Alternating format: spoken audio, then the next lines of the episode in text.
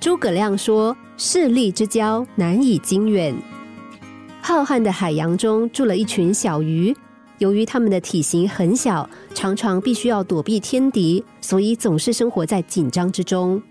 某一天，突然有一条大鱼悠悠的游来。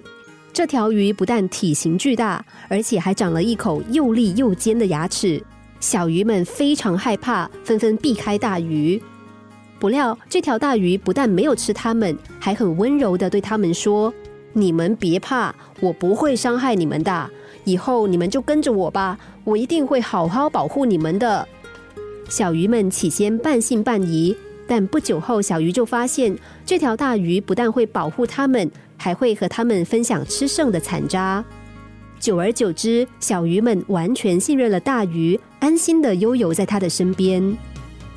某一天，一只海龟趁着大鱼不注意的时候，悄悄的告诉小鱼们说：“你们啊，最好离你们的大哥远一点，他不是个好东西。”小鱼们听了很生气。胡说！我们跟着他，不但有一个照应，也不愁食物。你一定是嫉妒我们。另一条小鱼接着说：“你再不走，我就叫大哥一口吃掉你。”海龟叹了口气，消失在大海中。小鱼们靠着大哥的照顾，每天吃得饱饱的。一只只干瘪的小鱼，渐渐的长得又肥又壮。某天，大鱼告诉他们。兄弟，我的牙齿里有鱼骨头，痛得不得了。你们可以帮我看看吗？说完，他就张开了大嘴。小鱼游近一看，回答说：“大哥，我们什么也没有看到啊。”大鱼说：“我很确定有，你们再游近一点看看。”小鱼又往前游了一些，再仔细看了看，表示他们还是没有看到。不过，经不起大鱼的苦苦哀求，小鱼们又再次游入它口中。就在这个瞬间，大鱼突然闭上嘴巴，一口将小鱼吞了下去。大鱼填饱了肚子，接着游向远方，向另一群小鱼说：“你们别害怕，我是来保护你们的。”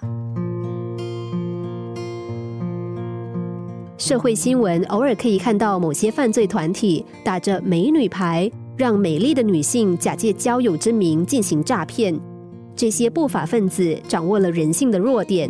虽然大家都知道天下没有白吃的午餐，对陌生人会有所警戒，但是面对所谓的朋友的时候，我们却往往不会思考太多。慎选朋友，不是要大家算计多疑，而是要提醒我们，真正的朋友不是在于他能够给我多少。而是大家是否能够以诚实为基础，互敬互信。毕竟，如果掺杂了现实的条件，友情就不再是友情，而会变质，沦为利用关系了。心灵小故事，星期一至五晚上九点四十分首播，十一点四十分重播。重温 Podcast，上网 U F M 一零零三 t S G。